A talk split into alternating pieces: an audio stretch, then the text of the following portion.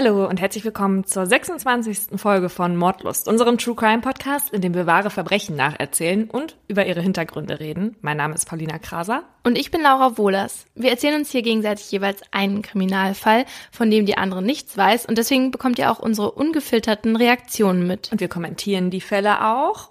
Manchmal auch sarkastisch und hier wird auch mal gelacht, das ist aber nie despektierlich gemeint. Heute geht's bei uns um Cold Cases, also um unaufgeklärte Fälle, die ich ja gar nicht so gern behandle. Du eigentlich schon, oder? Dir macht das nichts aus. Wie kommst du darauf? Das ist derbe unbefriedigend. Ja, weil du hast schon ein paar gemacht hier bei uns im Podcast. Ja, weil ich die Fälle halt spannend finde, weil natürlich auch sehr viele Theorien immer darum gesponnen werden. Ja, das stimmt. Die Theorien sind schon spannend. Aber ich will halt immer unbedingt wissen, was genau passiert ist, weil ich auch immer hoffe, dass ähm, ja, keine Ahnung, dass die Opfer nicht gelitten haben und irgendwie sofort tot waren. Und Aber das weißt du ja manchmal. Ja, wenn ich das weiß, dann ist es schon mal ein bisschen besser für mich. Aber ich will ganz, ganz genau wissen, was passiert ist und wer es war. Aber man darf ja auch die Hoffnung haben, dass Cold Cases noch aufgeklärt werden. Zum Beispiel durch DNA, wie bei uns in Folge 22 erzählt, oder zum Beispiel durch Zeugen, die sich an ein wichtiges Detail erinnern. Oder wenn der Mörder selbst gesteht, und zwar auf seinem Sterbebett. Ähm, diese sogenannten oh. Deathbed Confessions kommen nämlich immer mal wieder vor. So wie zum Beispiel in dem Fall Joanne Harrison. Die 26-Jährige wird 1975 in der Nähe von Manchester ermordet aufgefunden und erst glauben die Ermittler, sie wäre ein Opfer des Serienmörders The Yorkshire Ripper. Doch als diese Spur ins Leere führt, wird der Fall zum Cold Case. Erst 2008 gibt es eine neue Spur. Als der 60-jährige Christopher Smith wegen Krebs im Sterben liegt, schreibt der nämlich ein dreiseitiges Geständnis. Darin steht unter anderem, ich möchte etwas klarstellen, denn ich kann nicht weiter mit dieser Schuld leben. Es tut mir ehrlich leid, dass ich so viel Schmerz über so viele Menschen gebracht habe. Glauben Sie mir bitte, wenn ich sage, dass es mir leid tut. Bitte, lieber Gott, hilf meiner Familie. 2011 kann dann durch DNA bewiesen werden, dass Christopher Smith auf seinem Sterbebett wirklich die Wahrheit gesagt hat. Ja, und man fragt sich doch, warum das nicht viel häufiger passiert, weil schließlich haben die Täter oder Täterinnen auf dem Sterbebett ja nicht mehr wirklich was zu verlieren. Ja, und sowas erhoffe ich mir auch eben für die Angehörigen all dieser anderen schrecklichen, ungeklärten hm. Mordfälle. Ja. Weißt du, wie man das auch rausfinden kann? Wie? Und zwar hatte vor ein paar Jahren die Sendung Aktenzeichen XY ungelöst über einen Fall berichtet, der 30 Jahre zurücklag und der als Code Case galt. Und die Polizei hat während der Ausstrahlung der Sendung die Telefone von den Verdächtigen angezapft. Und einer der Verdächtigen hat dann tatsächlich sich mit einem Telefonanruf quasi geoutet. Wie genau, das wurde medial nicht berichtet, aber wegen dieser Sendung konnten sie dann im Endeffekt den Täter nachher ausfindig machen. Wow, wie cool. Voll der gute Move eigentlich. 30 Jahre. Ja. Krass. Das war auch nicht der Täter, sondern das war dann einer, der ihm dabei geholfen hatte, die Leiche wegzubringen. Okay. Nur einmal ganz kurz zur Einordnung. Ein Cold Case wird übrigens zu einem Cold Case, wenn die Ermittlungen nach circa zwölf Monaten ins Leere führen. Mein Cold Case Fall handelt von einer Reise in den Tod. Noch einmal frei sein, sich einfach treiben lassen, nur machen, was man will, bevor der Ernst des Lebens beginnt und irgendwann die Möglichkeit dafür verstreicht. Das denken sich Simone und Sebastian, als sie 2004 für ein Jahr Work and Travel nach Australien aufbrechen. Simone Strobel ist 25 Jahre alt, hat dunkelblondes Haar und bisher als Erzieherin in einem Kindergarten in Würzburg gearbeitet. Sebastian Albrecht ist ein Jahr jünger als sie, Sportstudent und ein Surfertyp mit heller Mähne. Und er hat so eine Halskette, wo so ein Zahn an mm. so einem mm. Lederband hängt. Mhm. Kenn ich. Die beiden sind schon sechs Jahre lang ein Paar. In Australien haben sie sich einen Van genommen und fahren die Küsten ab. In ihrem Tagebuch schreibt Simone, es ähnelt dem Paradies auf Erden. Es ist hier einfach unbeschreiblich schön. Kurz vor ihrer Abreise hat Simone einer Freundin noch eine Notiz geschrieben, worin steht, dass es die große Aufgabe im Leben ist, sein eigenes Wesen zu finden und dem dann treu zu bleiben. Simone hofft auf dieser Reise auch, sich selbst zu finden. Nachdem die beiden sechs Monate gemeinsam unterwegs waren, stößt auch Sebastians Schwester Babette und ein gemeinsamer Freund dazu. Jan heißt er und er ist auch mit Sebastian befreundet. Drei Wochen sind die vier zusammen unterwegs, bis sie ihr Weg nach Lismore führt. Keine süße Surferstadt, sie liegt eher im Inland, circa eine Stunde von Byron Bay entfernt, aber es gibt dort immerhin einen Campingplatz. Simone und Sebastian wollen im Van schlafen, Babette und Jan im Zelt daneben. Seit Tagen regnet es. Nichts mit Sonne und Urlaubsfeeling. Das trübt die Stimmung der vier. Abends gehen sie noch in einen Eckpub. Gegen 23 Uhr zieht es die Gruppe zurück zum Campingplatz. Bei Babette und Sebastian bahnt sich ein Streit an. Die beiden diskutieren über eine Familienangelegenheit. Fast 17.000 Kilometer entfernt von zu Hause will Simone jetzt nicht über die Dinge aus Deutschland streiten. Hey Leute, wir sind im Urlaub, sagt sie leicht genervt zu den anderen. Dann verlässt sie den Van. Am nächsten Morgen, es ist der 12. Februar 2005, stehen Sebastian, Babette und Jan vor der Polizeiwache in Lismore. Die drei wirken besorgt. Sie erzählen das, was ich gerade erzählt habe, und dass Simone gestern Abend den Van verlassen hätte und nicht zurückgekommen wäre. Nach einer Viertelstunde hätten sie nach ihr gesucht, weil sie barfuß unterwegs war und kein Geld bei sich hatte. Mhm. Die Polizisten befragen die drei und beginnen dann mit der Suche auf dem Gebiet rund um den Campingplatz. Von Simone aber keine Spur. Abends wird Sebastian noch einmal befragt. Gab es vielleicht einen Streit? Nein, nicht zwischen Simone und ihm. Sie haben eine tolle Beziehung, versichert er. Da gibt es nichts zu streiten. Daran kann es nicht liegen, ob sie Alkohol getrunken haben. Nein, haben sie nicht. Nachdem die Suche über ein paar Stunden erfolglos bleibt, entschließt sich Sebastian, Simons Eltern zu informieren. Er versteht sich gut mit den beiden. Im Wohnzimmer haben Gustav und Gabi Strubel Fotos von ihrer Tochter mit Freund aufgestellt. Als sie zur Reise aufgebrochen sind, musste Sebastian ihnen noch versichern, ihre Tochter wieder heil nach Hause zu bringen. Oh Gott. Als das Telefon in Deutschland klingelt, nimmt Simones Vater den Hörer verschlafen ab. Gustel, es ist etwas ganz, ganz Schlimmes passiert. Die Simone ist weg. Einige würden jetzt vielleicht davon ausgehen, dass Simone einfach nur die Nase voll hatte wegen des Streits und doch noch wieder auftaucht. Aber die Menschen, die Simone kennen, wissen, dass sie gewissenhaft ist und ihren Freund, den sie liebt, niemals in eine solche Situation bringen würde. Einfach verschwinden und nicht wiederkommen ist gar nicht ihr Ding. Außerdem spricht sie nicht sehr gut Englisch, weshalb es ihr ohnehin schwerfallen würde, auf sich allein gestellt zu sein. Deswegen macht sich ihr Bruder zwei Tage nach dem Anruf von Sebastian auf den Weg nach Australien, um bei der Suche mitzuhelfen. Sechs Tage, nachdem Simone den Van verlassen hatte, findet die Polizei, nicht mal 100 Meter vom Campingplatz entfernt, eine nackte Frauenleiche. Sie ist bedeckt von abgerissenen Palmzweigen und durch die Hitze schon zersetzt. In ihrem Blut werden Spuren von Cannabis und Alkohol gefunden. Offenbar wurde sie mit einem Kissen oder einer Plastiktüte erstickt. Ein Motiv kann anhand der Leiche nicht ausgemacht werden. Es gibt keine Spuren für einen Kampf oder ein Sexualdelikt und ein Portemonnaie, das man bei einem Raubmord hätte stehlen können, hatte sie ja nicht bei sich. Sicher ist aber, dass der Fundort nicht der Tatort ist. Kleine Kratzspuren auf der Wange deuten höchstwahrscheinlich darauf hin, dass sie durch ein Loch in einem Zaun getragen wurde, der den Platz abgrenzt, auf dem sie gefunden wurde. An diesem Zaun wird außerdem ein blondes Haar gefunden. Es könnte vom Mörder sein, oder aber auch nicht. Aber es wird in den späteren Ermittlungen noch eine Rolle spielen. Die Presse stürzt sich schnell auf den brutalen Mord an der deutschen Rucksacktouristin. Wenn Sebastian Fernsehinterviews gibt, dann wirkt er völlig verzweifelt und spricht von einem Monster, das seine Freundin getötet hat und das jetzt gefunden werden muss. Dort äußert er auch seinen Unmut gegenüber den Ermittlern, Sie hätten viel zu spät Leichenspürhunde eingesetzt. Immerhin haben sie sechs Tage gebraucht, um den Leichnam zu entdecken, der ja nur 100 Meter mhm. entfernt vom Campingplatz lag. Er meinte, man hätte mehr tun können. Vielleicht hätte man Simone dann noch lebend gefunden. Vielleicht wurde sie ja in einem der Zelte auf dem Campingplatz versteckt gehalten. Zur gleichen Zeit, als die vier aus Deutschland auf dem Campingplatz übernachteten, hatte sich dort nämlich auch ein Mann niedergelassen, der gerade auf der Flucht war, um seine Freiheitsstrafe wegen häuslicher Gewalt nicht antreten zu müssen. Hm.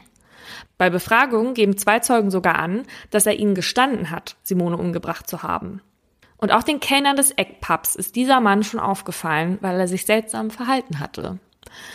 Die Ermittlungen ergeben aber, dass eine Täterschaft seinerseits ausgeschlossen werden kann. Schon allein, weil er zum Tatzeitraum ein Alibi hat.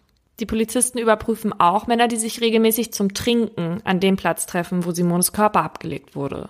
Zwei von ihnen sind polizeilich bekannt. Insgesamt gestehen im Laufe der Ermittlungen vier Personen, Simone getötet zu haben. Aber die Fakten widersprechen allen Geständnissen. Sie passen nicht zu dem, was nach der Rekonstruktion passiert sein muss.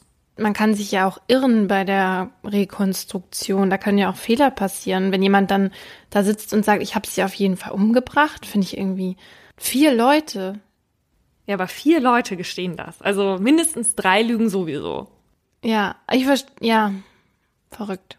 Nachdem bei den Ermittlungen zunächst keine Fortschritte gemacht werden können, will Sebastian nach Hause fliegen. Das fehlende Geld für seinen Rückflug und für die Überführung von Simone bekommt er von der Gemeinde in Lismore durch Spenden finanziert.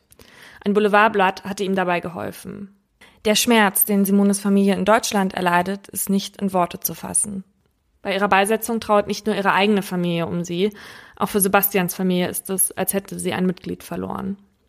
Bei gemeinsamen Treffen stützen sich die Strobels und die Albrechts gegenseitig.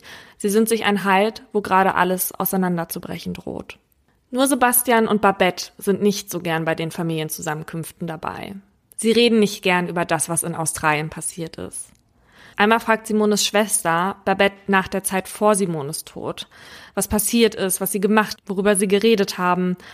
Babette versucht ihr auch zu antworten, aber sie weint die meiste Zeit. Auch Sebastian ist wie ausgewechselt, seitdem er wieder zu Hause ist. Er redet kaum noch mit Simones Eltern, obwohl sie sich sehr darum bemühen, ihm nicht zu viel zuzumuten. Sie können einfach nicht, versichern ihn die Albrechts. Sie sind zu traumatisiert, zu mitgenommen, zu unwissend auch, als dass sie irgendetwas beitragen könnten, was jemanden weiterbringen würde. Und Simones Eltern verstehen das. Sie verstehen das, obwohl die Polizei mittlerweile viele Fragen zu der Beziehung von Simone und Sebastian stellt. Gustav und Gabi aber stehen hinter ihrem einstigen Schwiegersohn ins B. Selbst nachdem die Würzburger Staatsanwaltschaft vier Monate nach Simones Tod Ermittlungen gegen Sebastian wegen Totschlags einleitet. Es wird bekannt, dass Sebastian bei einigen seiner Aussagen nicht die Wahrheit gesagt haben soll.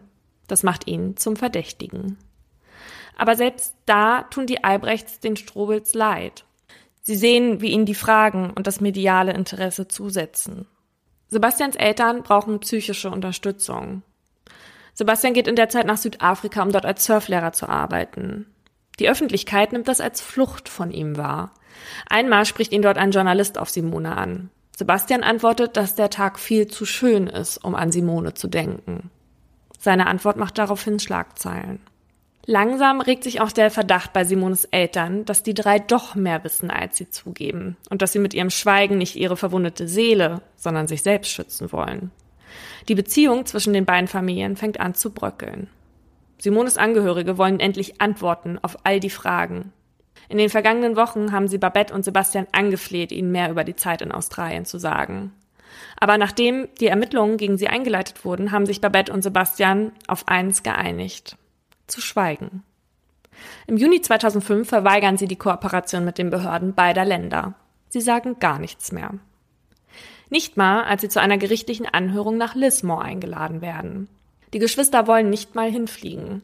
Sebastian sagt, er kann nicht zurück an den Ort, wo so schlampig ermittelt wurde und wo er seine Liebe verloren hat. Nur Babettes Freund Jan will sich den Fragen der Staatsanwaltschaft stellen. Bei der einwöchigen Anhörung sind mehrere Zeugen geladen. Und es geht auch um die Spuren, die am Fundort gesichert wurden, wie zum Beispiel das blonde Haar. Zunächst weckte das Hoffnung, aber es gibt ein Problem damit. Es wurde ohne Wurzel sichergestellt und dort befinden sich in der Regel die Körperzellen. Man könnte das Haar zwar trotzdem analysieren, aber fällt der DNA-Abgleich mit einem Verdächtigen negativ aus, dann ist die Spur verloren, weil es danach nicht mehr zu gebrauchen wäre. Also zumindest nicht mit der heutigen DNA-Analysetechnik. Auch an den Palmenzweigen, die abgerissen wurden, finden sich minimale DNA-Spuren. Sie sind zu gering, als dass aus ihnen ein vollständiges DNA-Profil gewonnen werden kann, aber sie passen zu Sebastian oder Babette. Könnten aber auch durch einen der Polizisten dorthin gelangt sein. Bei der Anhörung wird klar, dass Sebastians Darstellung von dem liebenden Paar, das er mit Simone gewesen sein will, nicht der Wahrheit entspricht. Das Tagebuch von Simone als auch das von Sebastian bestätigen das. Am Tag vor seinem Verschwinden schreibt Simone, dass zwischen ihnen die schlimmste Stimmung überhaupt herrscht und sie kein Wort miteinander sprechen. Sebastian schreibt, dass Simone ihm auf die Nerven geht und dass es so nicht weitergehen kann. Grund dafür war offenbar, dass Sebastian den Van öfter für sich allein haben wollte. Simone wollte aber nachts gerne mit Babette im Van schlafen, weil es so sehr geregnet hatte. Daraufhin ist Sebastian wohl total ausgeflippt. Auch im Pub sollen sie, das berichten andere Gäste, gestritten haben. Danach wurde die Gruppe von dem Kellner aufgefordert zu gehen. Sebastian soll ihn daraufhin beschimpft haben. Auch Bilder einer Überwachungskamera halten eine Auseinandersetzung der Gruppe fest. Darauf ist zu sehen, wie Sebastian Simone anbrüllt. Der Streit hielt an, bis die Gruppe wieder auf dem Campingplatz eintraf. Dort weckten sie nämlich die anderen Urlauber mit ihrer Diskussion. Zwar können die Camper keine Angaben darüber machen, worüber die vier stritten, aber sie geben etwas anderes Merkwürdiges zu Protokoll. Im Nachhinein wunderten sich einige über das Verhalten von Sebastian, Babette und Jan. Ganz in Ruhe hätten die drei nämlich am nächsten Morgen ihren Platz abgeräumt und nicht mal eine Nachricht für Simone hinterlassen, die sich sicher gewundert hätte, wenn niemand mehr dort gewesen wäre, wenn sie zurückgekommen wäre. Hm. Sebastian hatte damals gesagt, dass sie ihr Zeug zusammengesammelt haben, damit sie nicht noch eine Campingplatzgebühr für einen weiteren Tag zahlen müssen. Dann wird Jan vernommen. Er erzählt, dass alle vier eine tolle Zeit in Australien hatten, aber dass es irgendetwas gegeben haben muss, was Sebastian und Simone wütend aufeinander gemacht hat. Kurz vor Simons Verschwinden haben die beiden kaum ein Wort mehr miteinander gesprochen. Und an dem Abend, als alle noch im Pub etwas getrunken haben, ist die Stimmung dann völlig eskaliert. Sebastians Wut wurde immer haltloser. So hatte Jan ihn vorher noch nie erlebt. Ganz genau sagen, worum es in dem Streit ging, kann er oder will er nicht. Er habe aber, als sie wieder am Campingplatz waren, draußen mit einem anderen Campingbewohner Didgeridoo gespielt, während Sebastian im Van seine Freunde als Schlampe und blöde Kuh beschimpfte, sagt er. Und dann widerlegt er die Geschichte, die Sebastian den Ermittlern erzählt hat. Sebastian hatte ja behauptet, sie hätten an dem Abend kein Alkohol getrunken. Und Jan erzählt, dass nachdem Simone abgehauen war, hätten nur Babette und er nach ihr gesucht. Erst rund um den Campingplatz und dann sogar noch in der Innenstadt von Lismore. Sebastian hätte sich nichts daraus gemacht und gemeint, dass sie schon wieder zurückkommen würde. Als Simone am nächsten Morgen noch nicht zurück war, habe Sebastian sich Sorgen gemacht und wollte dann zur Polizei gehen. Vorher aber hatte er die beiden dazu gedrängt, ihre Aussagen aufeinander abzustimmen. Babette und Jan sollten nicht sagen, dass sie am Vorabend getrunken haben. Und sie sollen erzählen, dass sich der Streit lediglich um Babette und Sebastian drehte. Damit die Polizei sie nicht verdächtigt, wollte er den Familienstreit vorschieben. Jan sagt auch, dass Sebastian etwas mit Simones Tod zu tun haben könnte. Er will sich aber nicht in diese Richtung hin äußern. Er glaubt zwar nicht, dass Sebastian sowas tun würde, räumt aber auch ein, dass sein Freund an diesem Tag wie ausgewechselt war. Generell hält er sich bei seinen Aussagen eher vage. Die zwei australischen Detektive, die für den Fall eingesetzt wurden, erklären, dass sie annehmen, dass Sebastian, Babette und vielleicht auch Jan etwas mit Simones Tod zu tun haben könnten. Ein Fallanalyst und Ermittler aus Deutschland, die mit dem australischen Team zusammenarbeiten, sind der gleichen Ansicht. Sie vermuten, dass Simone zurückgekommen sein könnte, als Babette und Jan schon auf der Suche waren und Sebastian sie dann umgebracht hat. Er hatte genug Zeit gehabt, die Leiche allein zu verstecken.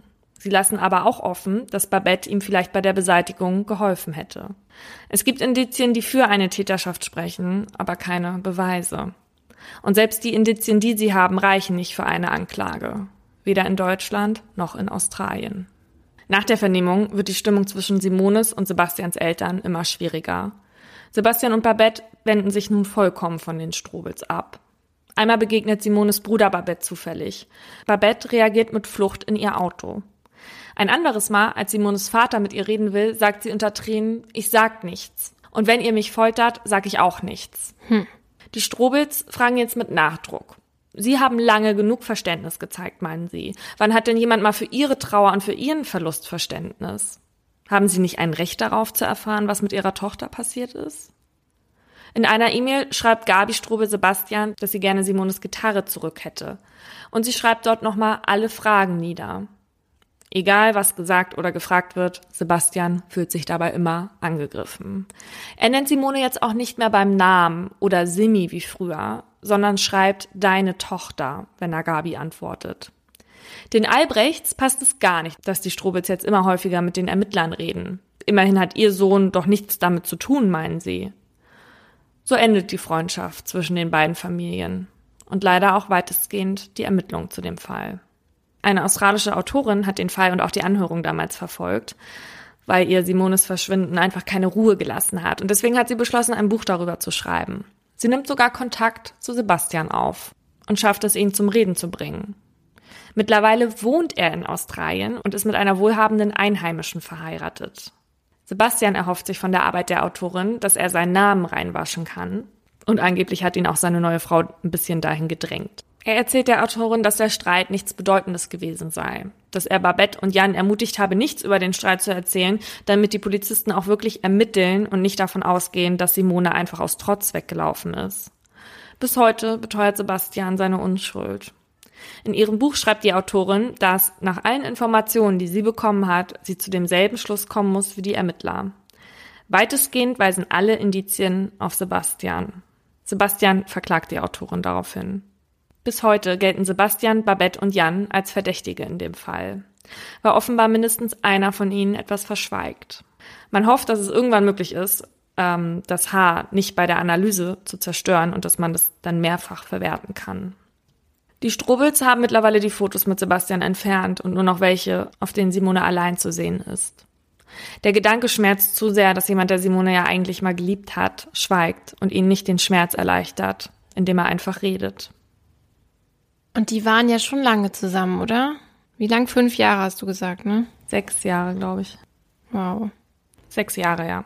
Ey, was ich so merkwürdig finde, ist, dass dieser Typ, der noch dabei war, also nicht die Schwester, mhm. sondern der Freund, dass der nicht direkt alles gesagt hat. Weil ich meine, der hat ja keine direkte Verpflichtung dem Sebastian gegenüber, wie die Schwester, weil bei der Schwester kann ich mir das ja noch besser, ähm, kann ich das besser nachvollziehen, aber das finde ich ein bisschen merkwürdig und deswegen würde ich vielleicht denken, dass der sogar auch mit da unter der Decke steckt, sozusagen. Aber was meinst du, was er nicht gesagt hat?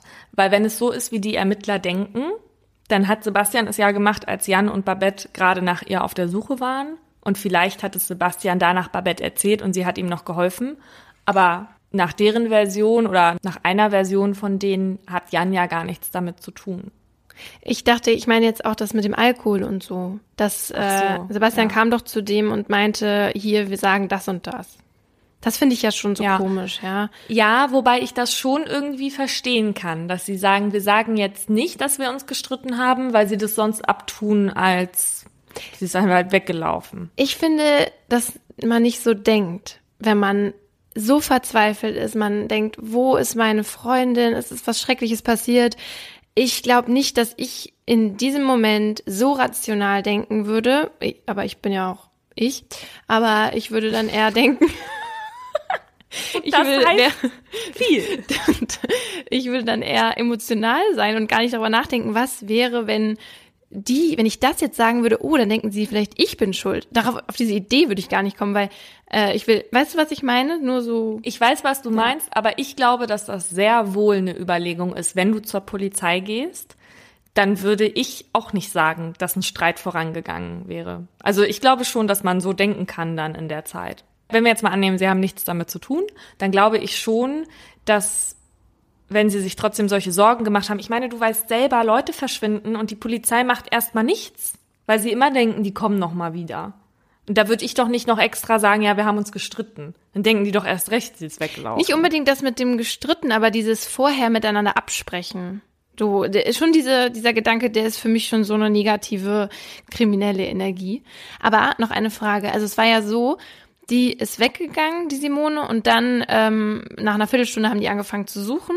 Aber die waren mhm. ja erst am nächsten Tag bei der Polizei, ne?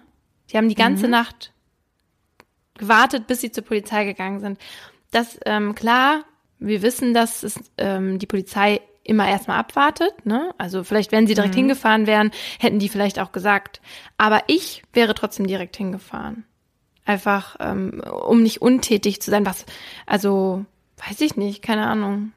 Irgendwie verdächtig, hm. aber vielleicht auch jetzt nur durch deine Erzählung und auch das, was die Polizei äh, vermutet, dass ich jetzt so voll in diese Richtung geleitet werde. Aber ja. Also wenn wir uns jetzt streiten würden und wir haben beide was geraucht, was wir nicht tun, würde ich wahrscheinlich auch nicht sofort nach dir suchen gehen. Dann würde ich sagen, die Alte amüsiert sich irgendwo ohne mich. Dankeschön. Bis morgen. Aber dann ist der Punkt auch gut mit dem, ja, die sind einfach von dem Campingplatz weg, ohne dass sie da eine Nachricht hinterlassen haben. Aber natürlich, man weiß nie, man weiß ja nie, wie man selber in, in dieser Situation reagiert. Aber, aber wenn man dann, also aber wenn man, wenn man dann schon in der Situation ist, dass man sagt, man geht zur Polizei, weil man sich Sorgen macht am nächsten Tag, wenn man ausgenüchtert ist und so, dann finde ich das tatsächlich sehr komisch, dass keiner da geblieben ist. Sie hätten ja auch gar nicht zu dritt hingehen müssen. Mhm. Weil, weil sie, also dann finde ich es schon komisch, wenn sie keine Nachricht hinterlassen, wobei sie den Campingwagen auch um die Ecke geparkt haben. Also sie wollten einfach nur nicht mehr auf dem Campingplatz direkt bleiben, ja. Das Geld bezahlen. Okay. Und es gab dann noch im Nachhinein so, so ein paar merkwürdige Sachen. Und zwar hatte sich angeblich Sebastian Albrecht, das ist übrigens nicht sein richtiger Name, darüber aufgeregt, dass die Transportkosten so teuer sind. Und deswegen hatten sie, hatten sie dann da zusammengeschmissen, weil er sich auch darüber beschwert hat. Ja, das sind so ein paar Fragezeichen, wie immer in Cold Cases diese ganze Szenerie da mit dem Campingplatz und nachts mhm. und in einem anderen Land und so, das ist ja der absolute Albtraum. Oh, ich fand's so gruselig. Ja, und es regnet und sie geht barfuß und kommt einfach nicht zurück. Es ist so gruselig. Alle Medien, die ich dazu gelesen habe, die schreiben immer unter der Überschrift Schweigen. So hatte auch der Stern Crime seine Titelgeschichte in der Ausgabe 5 genannt. Und darüber geht jetzt auch mein Aha und zwar über das Aussageverweigerungsrecht. Wenn ein Beschuldigter von der Polizei vernommen wird, dann muss er ja darüber informiert werden, dass er als Verdächtiger gilt und was ihm vorgeworfen wird. Das hatte uns schon Kriminalhauptkommissar Dieter Bindig in Folge 15 erzählt, als wir über falsche Geständnisse gesprochen haben. Außerdem muss er darüber belehrt werden, dass es ihm nach dem Gesetz freisteht, sich zu der Beschuldigung zu äußern oder nicht zur Sache auszusagen, insbesondere wenn er sich durch eine wahrheitsgemäße Aussage selbst belasten würde. So steht es in der Strafprozessordnung. Und dem liegt der Grundsatz Nemo tenetur se ipsum accusare zugrunde. Niemand ist gehalten, sich selbst anzuklagen oder sinngemäß zu belasten. Das ist nicht nur bei Verdächtigen, sondern auch bei Zeugen der Fall, wenn sie sich selbst oder beispielsweise Familienangehörige belasten würden. Ich beschäftige mich jetzt aber eher mit den Verdächtigen. Und da gilt dieser Grundsatz auch nicht nur bei Strafverfolgung, wo es um schwerwiegende Delikte geht, sondern auch in Situationen, die wir alle kennen, wie zum Beispiel bei dem Pusten bei einer Polizeikontrolle. Und eben wegen dieses Grundsatzes muss man nicht in das Röhrchen pusten. Angenommen, man hat zwei Weißweinschaum getrunken und pustet dann, dann würde man aktiv an seiner eigenen Strafverfolgung mitwirken. Deswegen steht es einem frei, das nicht zu machen. Dann könnte die Polizei einen Bluttest anordnen. Dabei wirkt man selbst nicht aktiv mit, weil man das quasi über sich ergehen lässt. Ne? Also man, mhm. die entnehmen das Blut, da bist du nicht aktiv Teil von sozusagen. Jetzt könnte man ja sagen, okay, aber wenn man Pusten verweigert, dann erweckt man ja erst recht den Verdacht, dass man was getrunken hat.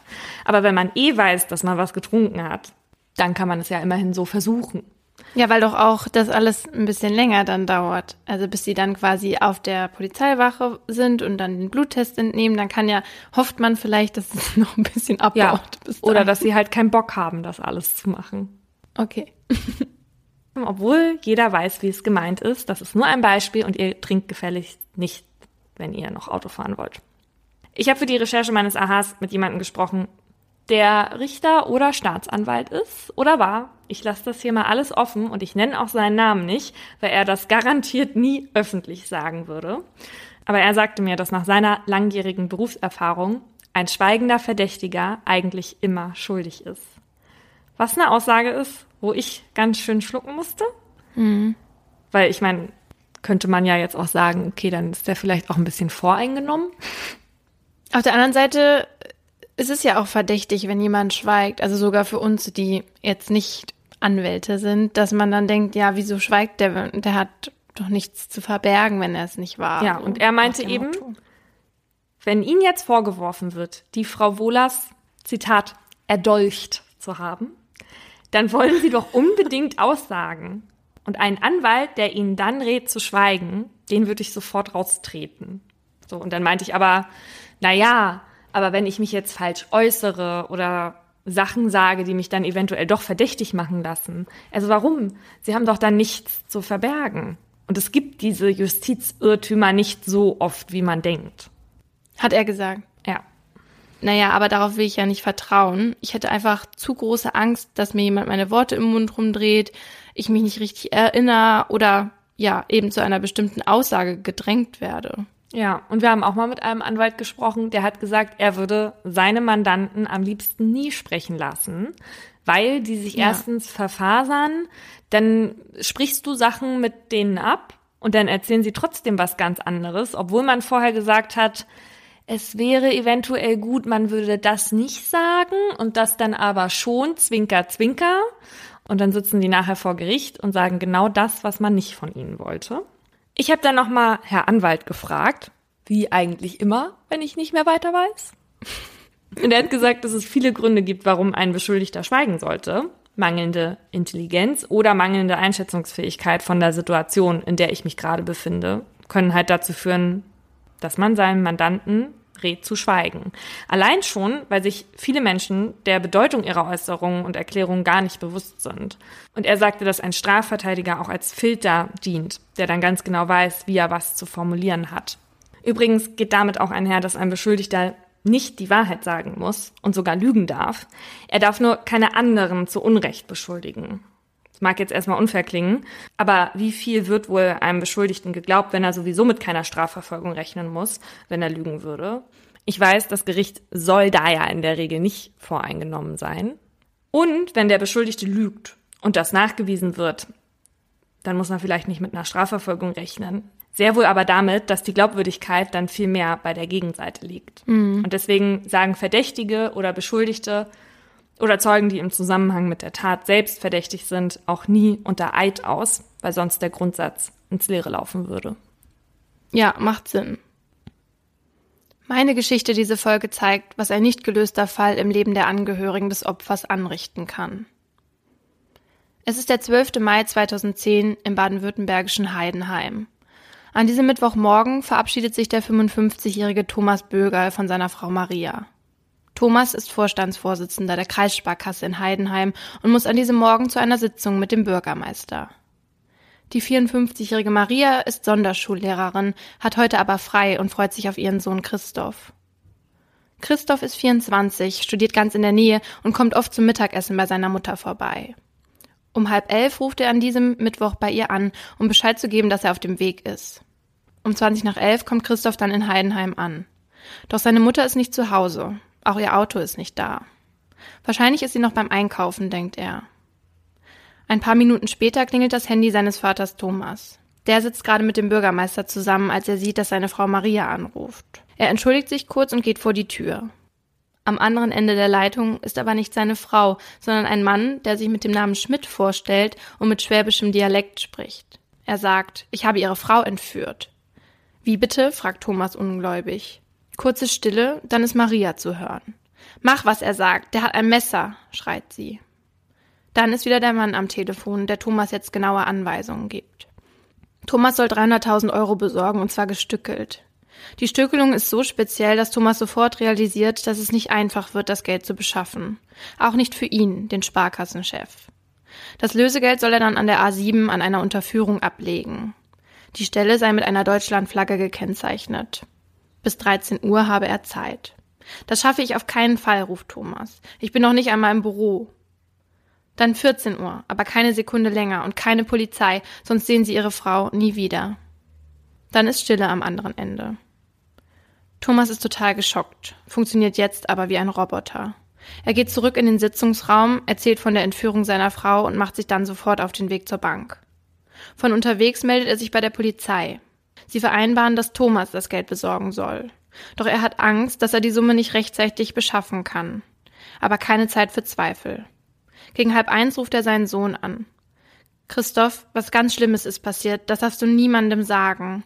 Die Mama ist entführt worden. Ich muss jetzt das Lösegeld besorgen. Außerdem erzählt er seinem Sohn, dass der Entführer gesagt hat, dass er sich melden würde, sobald das Geld abgelegt ist. Dann ruft Christoph seine Schwester Karina an. Die 27-Jährige kommt sofort und so versammeln sich die Kinder zusammen mit einigen Beamten und einem Betreuer im Haus der Bögerls, um auf den Anruf des Entführers zu warten und sofort zu reagieren, wenn Maria Bögerl freigelassen wird. Um Viertel nach eins ruft Thomas nochmal bei der Polizei an und sagt, dass er es nicht schaffen wird, das Geld rechtzeitig abzuliefern. Er hat Panik. Die Beamten beruhigen ihn und sagen, dass es dem Täter nur um das Geld ginge. Ob er es ein paar Minuten früher oder später bekommt, sei nicht so wichtig. Während Thomas alles dafür tut, die Summe so schnell wie möglich zu beschaffen, beginnt für die Kinder die Qual des Wartens. Um halb fünf hört Christoph dann Schritte vor der Tür. Oh Gott, das sind bestimmt Mama und Papa, denkt er. Doch anstatt von seiner Mutter wird sein Vater von einem SEK-Mann begleitet. Thomas ist völlig fertig. Er erklärt, dass er es nicht geschafft hat, das Geld rechtzeitig abzulegen. Er ist zu spät am Übergabeort angekommen. Die Beamten versuchen ihn weiter zu beruhigen. Der Entführer holt das Geld bestimmt trotzdem ab. Und so geht die Warterei weiter. Irgendwann am Abend beginnt die Spurensicherung dann das Haus der Bögels zu untersuchen. Dabei entdecken sie Kampfspuren. Die Garage, in der das Auto von Maria stand, wird nicht untersucht. Das wird erst vier Monate nach der Tat auf Drängen der Familie hin geschehen. Es wird immer später an diesem Mittwoch im Mai. Kein Anruf vom Täter, kein Lebenszeichen von Maria. Irgendwann verabschieden sich die Polizisten und Polizistinnen. Verabschieden sich einfach? Mhm. Ja. Die Nacht wird für die Familie fast unerträglich. Immer wieder rufen Christoph und Thomas auf dem Handy von Maria an. Doch immer geht nur die blöde Mailbox ran. Am nächsten Morgen um halb sieben klingelt der Betreuer der Familie an der Tür. Er erzählt der Familie voller Hoffnung, dass das Geld abgeholt wurde. Ein Glück. Doch schon eine halbe Stunde später hat der gleiche Beamte eine schlechte Nachricht für die Bürgers. Die Autobahnmeisterei hat den Geldsack für Müll gehalten und versehentlich mitgenommen. Nein. Mhm. Hat denn da niemand gewartet? Also, da sind einige Fehler am Anfang passiert. Und die Familie traut ihren Ohren nicht. Um 15 Uhr an diesem Donnerstag beginnt die Polizei dann mit der groß angelegten Suche nach Maria Bögerl. Die Soko Flagge wird gegründet und 80 Beamte und Beamtinnen arbeiten an dem Fall. Eine Hundertschaft sucht die Wälder rund um Heidenheim ab. Ein Gebiet von 200 Quadratkilometern wird erschlossen. Mit Spürhunden und Helikoptern mit Wärmebildkameras. Auch die Nachbarn und natürlich allen voran Familie Bögerl sind an der Suche beteiligt. Einen Tag nach der Tat findet die Polizei dann das Handy von Maria in einem Wald circa zwölf Kilometer vom Wohnhaus entfernt. Am Abend entdecken Passanten das Auto von ihr in einem Hof eines Klosters ganz in der Nähe. In Marias Auto werden Blutspuren der 54-Jährigen gefunden und eine fremde DNA. Die Polizei scheint nah dran am Entführer. Sie vermuten einen verprellten Bankkunden oder einen Mann aus dem Umfeld der Bürger, als der weiß, über wie viel Geld Thomas in kurzer Zeit verfügen kann. Ein Mann aus der Nähe von Heidenheim, der sich in den Wäldern hier gut auskennt. Vier Tage nach dem Verschwinden von Frau Bögerl wird ein Mann festgenommen, doch kurz darauf wieder auf freien Fuß gelassen. Am selben Tag setzt die Familie eine Belohnung von 50.000 Euro für Hinweise zur Aufklärung des Falls aus. Zwei Tage später erhöhen sie die Summe auf 100.000 Euro. Die drei Familienmitglieder wollen helfen, irgendetwas tun. Alles ist besser als untätig rumzusitzen. Und so gehen sie in den Tagen nach der Tat so vielen Hinweisen nach wie möglich. Klingeln Häuser ab, fragen Leute auf der Straße. Zu Hause stellen sie ein Flipchart auf und verfolgen mögliche Spuren auf Google Maps. Das lenkt sie ab vom ständigen Beten und Warten, das an ihren Nerven zerrt. Denn eigentlich warten alle nur darauf, dass das Telefon endlich klingelt. Doch wenn es klingelt, ist es oft nur irgendein Wahrsager oder Wichtigtuer, der die verzweifelte Lage der Familie ausnutzen will. Oh. Die Öffentlichkeit weiß von der Situation der Familie, weil der Fall bereits am Tag der Entführung deutschlandweit bekannt wird. Das Haus der Bürgers wird von Reportern belagert. Die Geschichte von der Entführung der Bankiersgattin, die aus ihrer Villa entführt wurde, schafft es in die nationalen Nachrichten. Dass Maria Bögerl nicht nur eine Bankiersgattin ist, sondern auch Lehrerin und dass die Familie in einem normalen Einfamilienhaus wohnt, fällt bei der Berichterstattung unter den Tisch. Als es eine Woche nach der Tat immer noch kein Lebenszeichen von Maria gibt, wird die Lage kritisch. Ein Polizeisprecher sagt gegenüber der Presse, dass Maria, wenn sie noch lebt, in großer Lebensgefahr schweben könnte. Wenn der Entführer sie aus Angst irgendwo zurückgelassen hat, braucht sie wahrscheinlich dringend Wasser und Nahrung. Ein Albtraum für die Familie. Sie wollen mehr tun und so wenden sie sich am 19. Mai, also neun Tage nach dem Verschwinden, mit einem Video an die Entführer. Bei Aktenzeichen XY ungelöst wird das Video ausgestrahlt und Millionen Zuschauer vor den Fernsehern verschlägt es die Sprache. Der Clip ist kaum mit anzusehen. Dort sitzen die drei. Links Christoph, in der Mitte Thomas und rechts Tochter Karina. Man sieht ihnen ihre Verzweiflung und ihr Leid an. Christoph fängt an zu sprechen. Er sagt, wir, die Familie Bögerl, wenden uns hiermit offen an die Entführer unserer Mutter Maria Bögerl.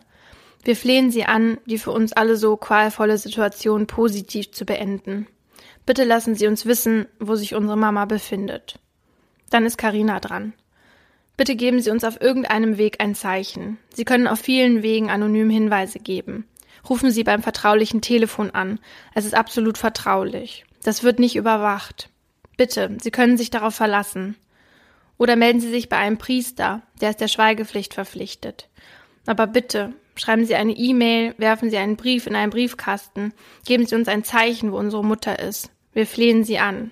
Bitte, bitte tun Sie es. Als letztes spricht Thomas. Bitte helfen Sie uns, unseren Kindern und mir als Mann. Ich appelliere an Ihre Menschlichkeit und unsere tiefe Verzweiflung. Bitte helfen Sie. Lassen Sie sie frei. Bitte, bitte, bitte. Oh Gott. Ja, ich, ich wollte auf jeden Fall hier erzählen, was genau in dem Video gesagt wird.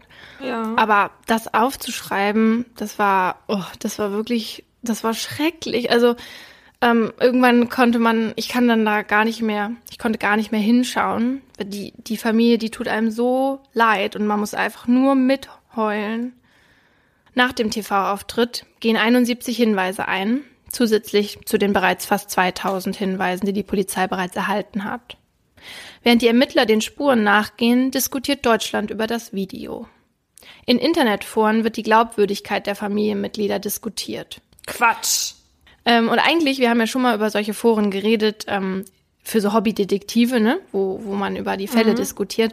Finde ich ja eigentlich ganz cool. Ähm, aber die Einträge zu diesem Fall, also die sind wirklich unter der Gürtellinie. Also da wird über die Familie und das Video geurteilt, sich über die lustig gemacht. Ähm, die Leute schreiben, dass Thomas ganz bestimmt was mit der Entführung zu tun hat. Das würde man ja ansehen. Und der ist doch nicht mal verdächtig von der Polizei. Nee, zu dem Zeitpunkt ist er nicht verdächtig. All die Leute sind wirklich so unmöglich und sie verstehen einfach nicht, das sind Menschen, die gerade in der schlimmsten Situation ihres Lebens sind. Niemand hat das Recht, die irgendwie zu verurteilen und schon gar nicht, wenn sie nicht mal verdächtig sind und einfach nur darum bangen, dass die Mutter und die Frau wieder heil nach Hause kommt. Was sind das für Menschen bitte? Ja, die Karina hat danach auch in einem Interview gesagt, dass sie in der Zeit eigentlich nichts anderes gemacht haben, als morgens ihren Namen gegoogelt haben und die nächste Katastrophe auf sie zukommen haben sehen, ja. Und ich weiß auch noch, dass ich das Video damals gesehen habe, ähm, aber so richtig konnte ich mich nicht dran erinnern. Und bei meiner Recherche jetzt zu dem Fall habe ich mich dann am Anfang echt da drumrum gedrückt, ja. Also mm. ich wollte das eigentlich erstmal nicht anschauen und habe erstmal Artikel gelesen und eben auch diese Einträge in den Foren.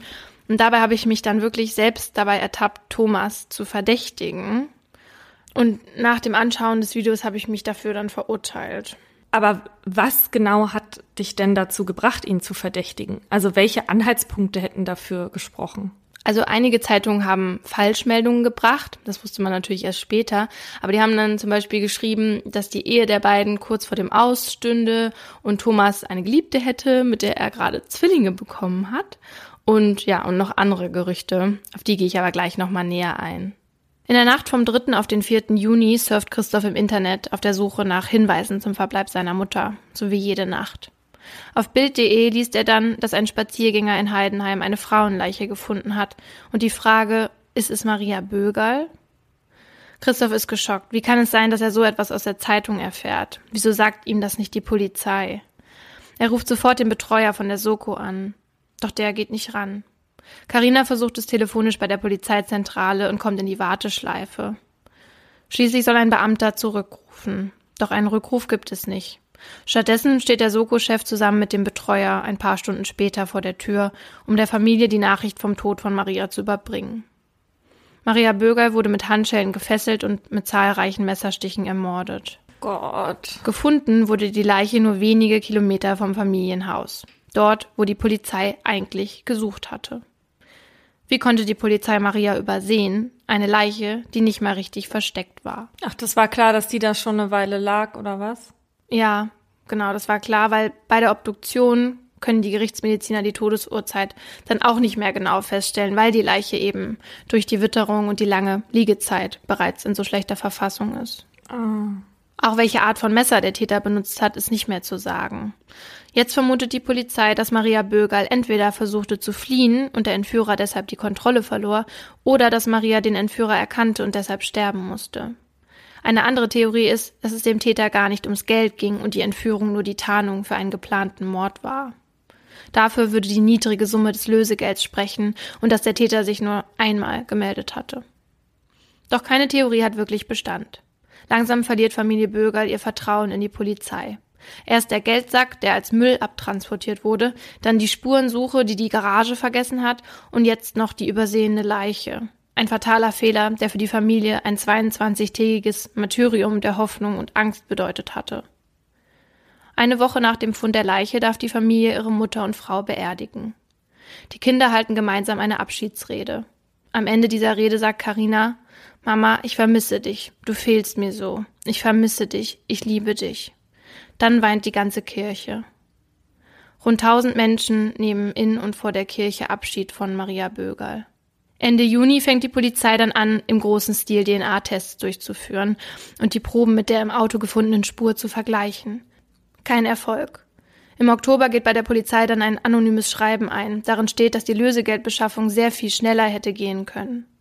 Und je länger es keinen konkreten Verdächtigen gibt, desto mehr Theorien werden gesponnen, zumindest in der Öffentlichkeit. Schon sechs Wochen nach der Entführung hatte die Schwäbische Post im Internet das Gerücht verbreitet, Thomas Böger säße in U-Haft. Solche Verleumdungen werden in den Monaten nach der Tat immer häufiger. Als Thomas seiner Arbeit in der Bank wieder nachgehen will, gibt es eine anonyme Anzeige bei der Bankenaufsicht. Er sei nicht geeignet, eine Bank zu führen. Dann wird in der Presse geschrieben, dass Thomas statt einem Barcheck einen Verrechnungscheck für das Lösegeld ausgestellt hatte, was zur Verzögerung der Auszahlung geführt hätte. Carina, Christoph und Thomas wollen sich wehren gegen die Lügen, aber ihre Anwälte raten ihn davon ab. Carina sagt darüber später, der Täter hat uns die gemeinsame Zukunft genommen, die Verleumdung uns die Vergangenheit. Oh, wie fies. Nicht nur die Öffentlichkeit, auch die Polizei nimmt Thomas in den Blick. Ab Herbst wird diese Spur intensiv verfolgt. Doch ein Verdacht erhärtet sich nicht. Die Verleumdung, die Schuldgefühle, das Leid und das große Vermissen machen Thomas trotzdem immer mehr zu schaffen. Besonders Feiertage sind schlimm. Diese vergleicht er mit den Tagen, wie sie früher einmal waren. Eigentlich würden wir jetzt Tee trinken, spazieren gehen, ein bisschen Fernsehen. Eigentlich. Im Dezember spürt Thomas dann, dass man ihm den Führungsjob bei der Bank nicht mehr zutraut. Im Januar 2011 wird bei ihm eine Depression diagnostiziert, die sich immer mehr verschlimmert. Thomas kommt in eine Klinik, soll sich dort erholen. Stattdessen kommen sechs Wochen später drei Polizeibeamte in die Klinik und erklären Thomas, dass sein Sohn Christoph und Karinas Partner jetzt unter Verdacht stehen, mit dem Entführer in Kontakt zu sein. Hä? Deshalb müsse das Haus der Bürgers nochmal durchsucht werden. Sie stellen ihn vor die Wahl, entweder er ist um 5 Uhr in Heidenheim oder sie bohren die Tür auf. Der schwer depressive Mann fährt daraufhin 200 Kilometer nach Hause. Der Verdacht fiel erneut auf die Familie, nachdem die Telefonanlage der Bürger als überprüft worden war. Die Ermittler gehen davon aus, dass die Familienmitglieder vor der Entführung mit dem Täter in Kontakt waren. Christoph wird sieben Stunden von der Polizei verhört und zu den Telefonaten befragt. Der 24-Jährige fühlt sich in die Ecke gedrängt und entwürdigt. Als sie mit Behauptungen kommen, Christoph hätte Schulden, reicht es ihm. Er sagt, Ihr könnt doch nicht einfach solche Sachen erfinden. Wenn ihr mir nicht glaubt, will ich jetzt in Untersuchungshaft. Doch die Polizei schickt ihn nach Hause. Monatelang wird die Familie abgehört, auch die privaten Telefonate, in denen die Kinder mit ihrem psychisch kranken Vater sprechen. Erst später stellt sich heraus, dass der Verdacht auf fehlerhaft gespeicherten Uhrzeitdaten in der Telefonanlage beruht. Die Staatsanwaltschaft stellt daraufhin klar, dass die umfangreichen Ermittlungen keine Anhaltspunkte dafür ergeben haben, dass der oder die Täter aus dem Kreis der Familie stammt.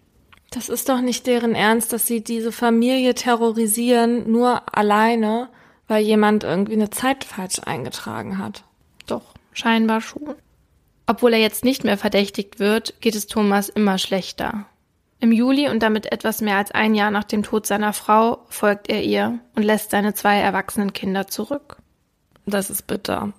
Auf der Beerdigung von Thomas hält ein Familienfreund eine Rede. Darin sagt er, zusammen waren Maria und Thomas eins. Ohne sie war er nur noch halb. Im Tod ist das Ehepaar wieder vereint. Thomas wird neben seiner Frau beerdigt. Nach dem Selbstmord des Vaters geben Karina und Christoph dem Stern ein Interview, in dem sie die Polizeiarbeit im Mordfall ihrer Mutter kritisieren.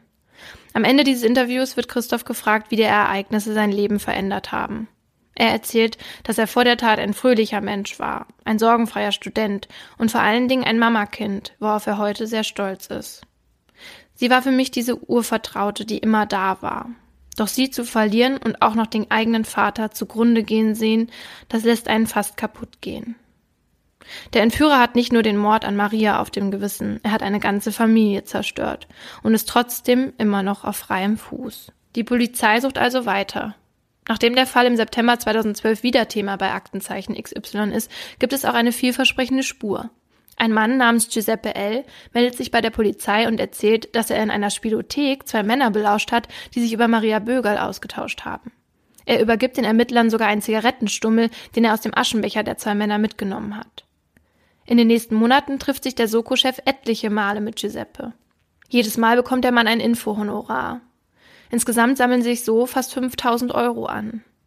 Doch irgendwann droht der Informant Beweismittel zu vernichten, wenn er nicht sofort mehrere tausend Euro erhält. Und es kommt heraus, dass Giuseppe die Ermittler von Anfang an an der Nase herumgeführt hat. Giuseppe wird daraufhin zu zwei Jahren auf Bewährung verurteilt. In der Zeit danach gehen die Ermittler noch einigen vielversprechenden Spuren nach, die dann aber alle ins Leere führen. 2017 gibt sogar ein Mann zu, Maria Böger getötet zu haben, doch auch hier, der DNA-Abgleich ist negativ. Wieder ein Rückschlag für Christoph und Karina. Wieder ein Rückschlag für die Polizei. Doch man gibt die Hoffnung nicht auf, den Mörder zu finden. Heute arbeitet noch ein Ermittler der damals 80-köpfigen Soko-Flagge an dem Fall. Er geht weiterhin Spuren nach, davon gibt es nämlich mehr als 10.000. Außerdem gehen bis heute immer noch neue Hinweise ein. Vielleicht gibt es also auch in diesem Fall irgendwann eine Lösung. Denn wie wir wissen, die Gerechtigkeit hat einen langen Atem. Hoffentlich. Ich hoffe das auch. Diese arme Familie, das ist so furchtbar. Ja. Ist alles kaputt. Ja. Der arme Vater, also es ist so. Uh.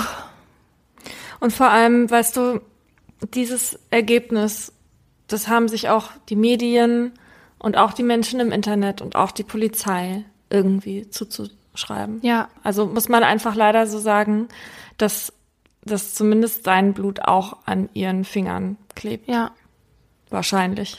Wir wollen ja auch noch in einer anderen Folge mal auf die Berichterstattung so genauer eingehen. Aber was man ja hier schon auch sieht, ist, es ist ja, wenn du in dieser Situation bist und deine, deine geliebte Frau oder Mutter ist weg und tot und, und dann, also das ist sowieso schon die schlimmste Situation, in der man sich befinden kann.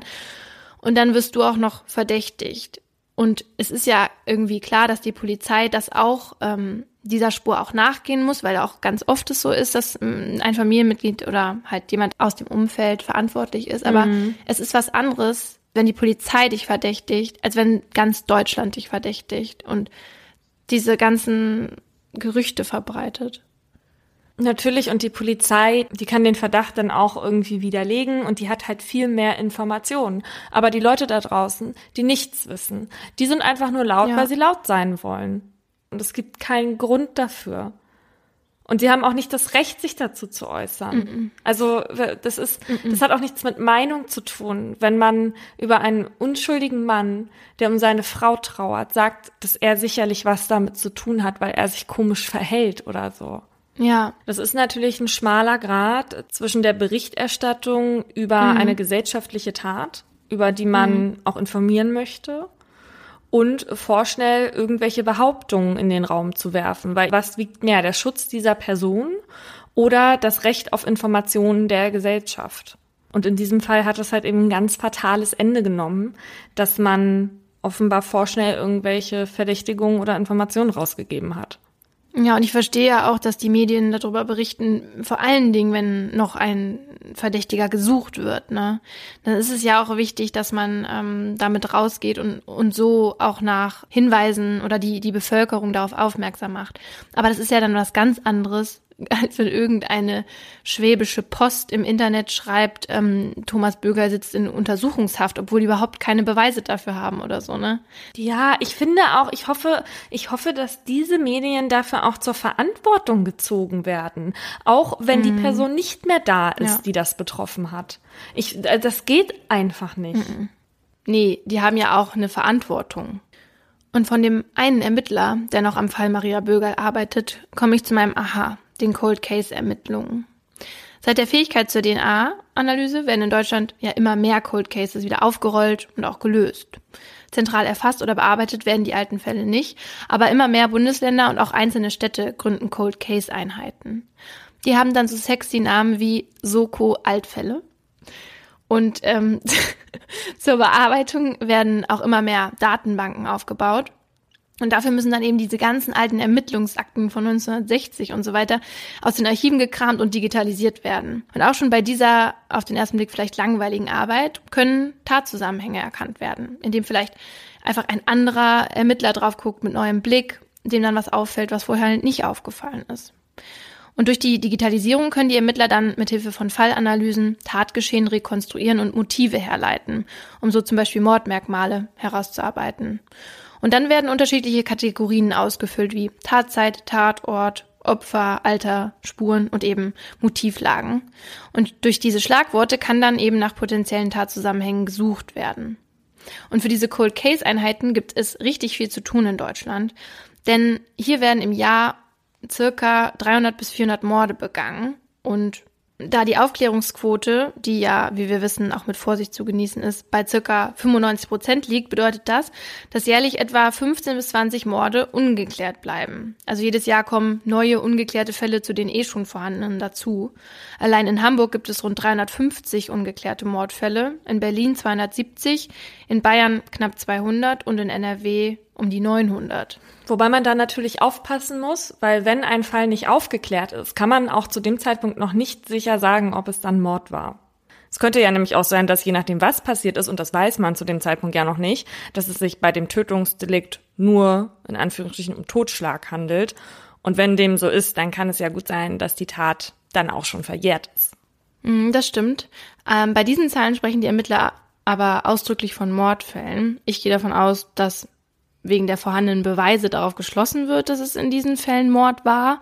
Das kann man natürlich nicht mit hundertprozentiger Sicherheit sagen, aber oft ist es den Ermittlern ja schon irgendwie möglich, das Delikt aus den Tatumständen abzulesen.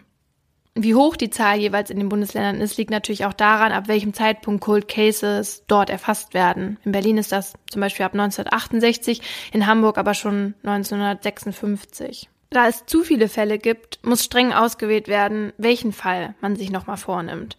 Und für die Ermittler sind dann zunächst die interessant, in denen der Täter noch leben könnte und vielleicht sogar andere Taten begangen hat. Juristisch betrachtet ist es ja völlig egal, wann der Täter gefasst wird. Wie wir wissen, verjährt Mord nie und deshalb kann ein Mörder auch Jahrzehnte später noch zur Rechenschaft gezogen werden.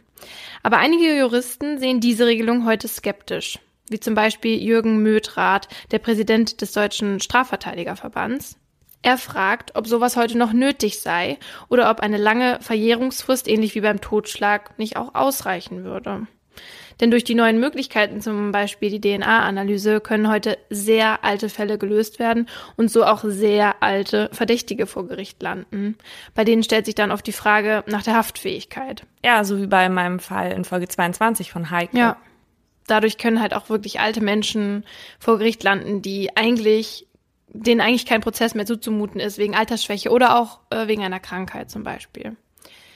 Aber in der Diskussion wird auch an die Opfer gedacht und gefragt, ob es sinnvoll sei, wenn Angehörige Jahrzehnte nach einer Tat ein Gerichtsverfahren durchstehen müssen. Wie ist denn deine Meinung dazu?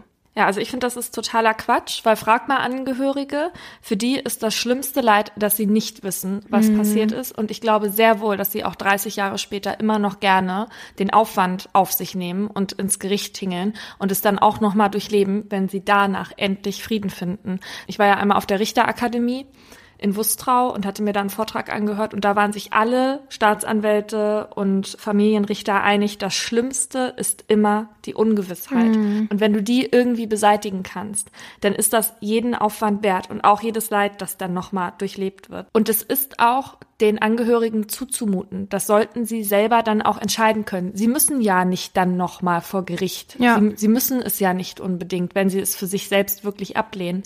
Aber man muss denen wirklich diese Entscheidung auf jeden Fall lassen. Finde ich auch. Auch irgendwie für die Gesellschaft ist eine Lösung von, von jedem einzelnen Mordfall wichtig, finde ich, weil man doch irgendwie das Gefühl hat, dass erst dadurch irgendwie die Verhältnisse irgendwie geordnet werden und dass die Welt irgendwie wieder gerade gerückt wird. Der Passauer Rechtswissenschaftler Martin Ashold, der sagt zum Beispiel, das ist auch, finde ich, ein ganz interessanter Gedankengang, Zitat, es kann ja auch sein, dass der Täter sich in den vergangenen Jahren gebessert oder zumindest geändert hat. Die Frage, die er sich stellt, ist also, inwiefern muss ein 60-Jähriger noch für die Taten als 18-Jähriger strafrechtlich gerade stehen? Sind 20, 30 Jahre Angst vor dem Aufliegen nicht bereits genug Strafe? Und ist nach einer so langen Zeit der Rechtsfrieden nicht bereits wiederhergestellt? Was sagst du dazu? Ja, ich finde, dass jahrelang und jahrzehntelang in Angst leben nicht genug Strafe ist. Denn er hat es ja immerhin getan. Das ist keine Strafe, wenn man dann trotzdem straffrei davongekommen ist. Das ist doch einfach die logische Konsequenz daraus, mit der er dann leben muss, wenn er, wenn er ein Menschenleben ausgemerzt hat. Mhm. Was ist denn mit den Angehörigen? Mhm. Du kannst doch denen nicht erzählen, ja, Entschuldigung, jetzt interessiert es sowieso keine Sau mehr. Mhm. Ich finde nur echt interessant, dass es diese Diskussion darüber gibt und dass es Menschen gibt, die da eine ganz andere Meinung haben als wir jetzt zum Beispiel, die ja dafür sind, dass es solche Cold Case Einheiten gibt und dass auch alte Mordfälle wieder neu aufgerollt werden. Ja, und das würde dann eben bei sehr alten Cold Cases eben nicht mehr gehen. Mhm. Bin dagegen. Da wir uns heute mit Cold Cases beschäftigen, möchten wir natürlich uns auch dem Fall widmen, der als einer der bekanntesten Cold Cases gilt. Und das ist der Fall von Maddie McCann. Und viele von euch haben sich das gewünscht, weil auch erst vor kurzem eine Netflix-Dokumentation darüber erschienen ist. Für alle, die die nicht gesehen haben oder für die der Fall zu lange her ist, dass sie sich nicht mehr richtig erinnern, erzähle ich einmal kurz, was passiert ist am Tattag. Kate und Jerry McCann wollen ihren Urlaub gemeinsam mit anderen befreundeten Paaren und deren Kinder am Ferienort Praia de Luz an der portugiesischen Algarve verbringen. Die beiden kommen aus England, sind Ärzte und haben drei Kinder. Ihre älteste Tochter Madeline, auch genannt Maddie, wird bald vier. Die Zwillinge Sean und Emily sind zwei Jahre alt. Die Urlaubsgemeinschaft hat sich im Ocean Club eingemietet, einer Ferienanlage, die bekannt dafür ist, dass sie familienfreundlich ist. Sie haben einen Kids Club, in dem die Kinder tagsüber betreut werden können, während die Erwachsenen Zeit für sich haben. Sie können Tennis spielen, segeln gehen und sich mit anderen Erwachsenen treffen. Abends gehen die Paare aus England in das Tapas-Restaurant, das nur 50 Meter Luftlinie vom Ferienapartment der McCanns entfernt ist. Gefühlt ist es nicht anders, als würden sie im eigenen Garten essen. So beschreibt es zumindest jemand in der Doku. Sie bestellen dort immer einen Tisch, der nah an den Apartments gelegen ist, weil immer einer aus der Gruppe alle 20 bis 30 Minuten während des Essens aufsteht und nach den Kindern sieht. Der Ocean Club bietet zwar auch eine Kinderbetreuung für abends an, aber die Paare nehmen die nicht in Anspruch, weil die Kinder dann zu früh zu Bett müssten. Am Abend des 3. Mai 2007 liest Kate McCann Maddie und ihren Geschwistern im zweiten Schlafzimmer noch eine Geschichte vor. Während sie auf ihren Mann Jerry wartet, trinkt sie noch ein Glas Wein. Um 20.30 Uhr brechen die beiden von ihrem Apartment 5a, das im Erdgeschoss am Rande des Ferienkomplexes liegt, auf. Als ein Freund zum Abendessen um 9 Uhr dazustößt, sagt er, dass von außen alles ruhig aussah, als er an der Ferienwohnung der McCanns vorbeigegangen ist. Fünf Minuten später macht Jerry den ersten Check bei den Kindern. Er betritt die Wohnung durch die Verandatür. Am Anfang hatten sie noch die Haustür benutzt, aber festgestellt, dass die sehr laut ist, wenn sie sie schließen, und sie wollen die Kinder nicht aufwecken. Deswegen lassen sie die Verandatür offen, die man lautlos zur Seite schieben kann. Er sieht, dass die Kinderzimmertür weiter offen steht, als sie sie offen gelassen haben, als sie gegangen sind, weswegen er zuerst einen Blick ins Elternschlafzimmer wirft, um zu sehen, ob Maddie vielleicht aufgestanden ist und sich ins große Bett gelegt hat. Hat sie aber nicht. Als er ins Kinderzimmer schaut, liegen alle drei Kinder seelenruhig in ihren Betten und schlafen. Auf dem Rückweg trifft Jerry noch einen Mann, der ebenfalls mit seiner Familie Urlaub im Ocean Club macht und unterhält sich mit ihm. Danach kehrt er zurück in die Tapas Bar. Um circa halb zehn will Kate ihre Runde drehen, aber Matthew Oldfield, einer der anderen, bietet an, das für sie zu übernehmen. Er geht in das Apartment und horcht, ob alles ruhig ist und verlässt es dann wieder.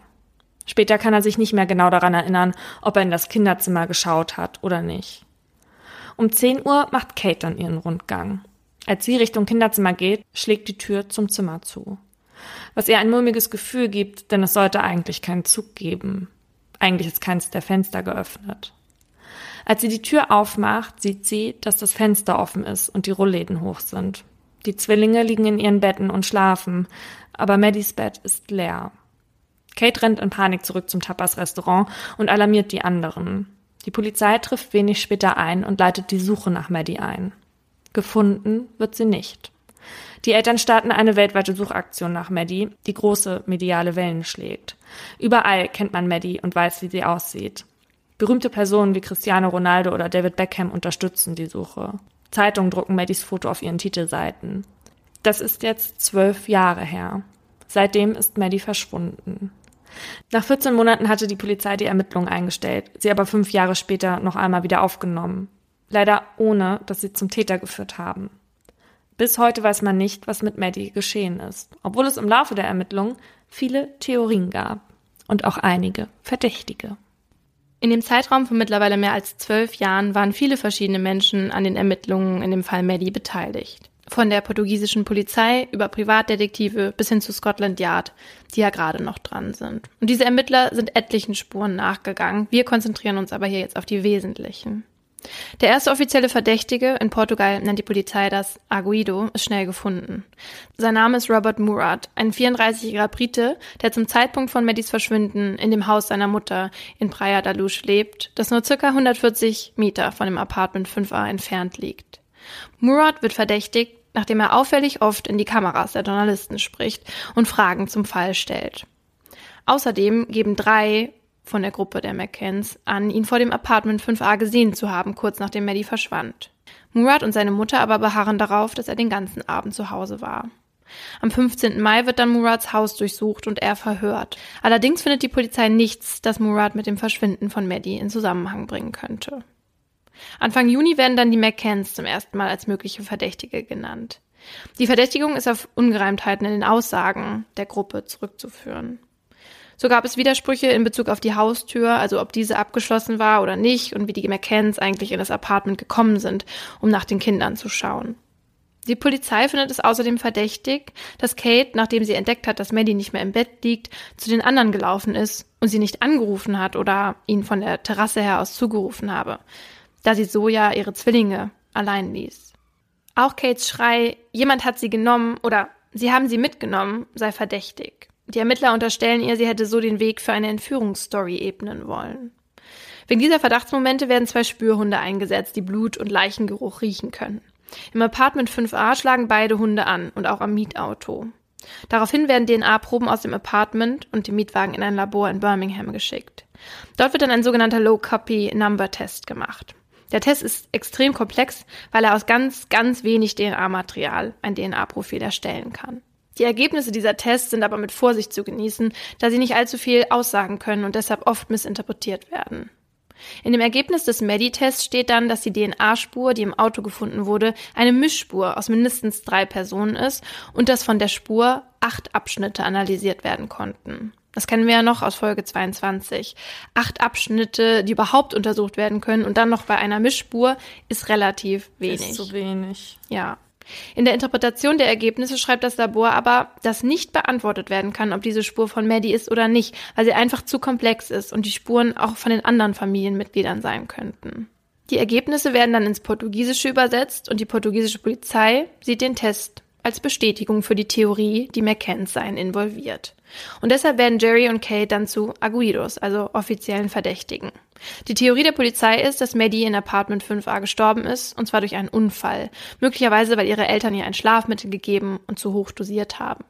Danach sollen die Eltern sie für einen Monat lang versteckt haben, möglicherweise in einem Gefrierschrank, um sie dann mit dem Mietwagen, den sie drei Wochen nach dem Verschwinden angemietet haben, an einen, an einen unbekannten Ort zu bringen. Tut mir also, leid, aber es ist einfach so lächerlich. Wenn man das so ausspricht, dann merkt man, wie lächerlich das ist. Aber diese Erklärung, also diese Theorie zeigt quasi oder gibt die Erklärung für Maddies angebliche DNA im Auto. Im Oktober wird dann aber ein neuer Chefermittler auf den Fall angesetzt. Der kann keine Indizien finden, die diese Theorie unterstützen, also abgesehen von den Hunden. Und so wird im Juli 2008 der Arguidos-Status der McCanns, genauso wie der von Robert Murat, aufgehoben. Nachdem die drei als Verdächtige ausgeschlossen werden, gibt es noch einige andere Menschen, die im Laufe der vergangenen zwölf Jahre in Verdacht geraten, aber nie gefunden werden. Es handelt sich bei diesen Menschen um Personen, die von Zeugen gesehen wurden, die das bei der Polizei angegeben haben. So zum Beispiel ein Mann, der zwischen 2004 und 2006 viermal in Urlaubsapartments von britischen Familien in der Algarve eingebrochen war und fünf Mädchen in ihren Betten sexuell missbraucht hatte. Zwei davon in Praia da Luz. In der Nacht vom 3. auf den 4. Mai wurde außerdem ein verdächtiges Pärchen in der Nähe vom Hafen gesehen. Sie trugen ein Kind auf dem Arm und liefen auffällig weg, als sie vom Scheinwerferlicht erfasst wurden. Weiter verdächtig ist eine Frau in Barcelona, die nur wenige Stunden nach Maddys Verschwinden einen britischen Geschäftsmann ansprach und ihn fragte, haben Sie meine neue Tochter dabei? In der Nacht des Verschwindens hatten außerdem mehrere Zeugen einen Mann mit einem blonden Kind auf dem Arm gesehen, das Maddie ähnelte. Viele Zeugen hatten auch verdächtige Männer in den Tagen vor ihrem Verschwinden beobachtet. Eine Gruppe von Männern zum Beispiel, die durch Praia da Luz gezogen sind, um Geld von britischen Touristen für ein Kinderheim zu sammeln, das es gar nicht gibt. Neben den Männern, die für das nicht existierende Kinderheim sammelten, gab es noch andere, die vor dem Apartment 5a gesehen wurden. Darunter zwei blonde Männer und ein Mann mit auffällig vielen Pockennarben, die schienen das Apartment auszukundschaften. Anfang Mai dieses Jahres werden dann Berichte zu einem neuen Verdächtigen laut ein ausländischer Pädophiler, bei dem es sich übrigens nicht um den deutschen Martin Ney handeln soll. Das hatte ja die Presse erst geschrieben. Aber die Polizei soll momentan mehrere Verdächtige im Blick haben und deshalb hat Scotland Yard die Regierung auch nochmal um mehr Geld für die Ermittlungen gefragt. Und das wurde ihnen nun auch Anfang Juni vom Staat zugesagt. Und so ist der Polizei möglich, noch bis Frühjahr nächsten Jahres zu ermitteln. Es gibt also noch Hoffnung. Wie Paulina eben schon gesagt hat, gibt es in dem Fall ja einige Theorien. Und als ich jetzt wieder dazu recherchiert habe, bin ich über die verrücktesten Theorien gestolpert, die ich vorher noch nicht kannte. Es gibt tatsächlich Menschen, die glauben, Maddie hätte nie existiert und das mhm. alles wäre nur ein Scam, durch den die britische Regierung Geld einnimmt.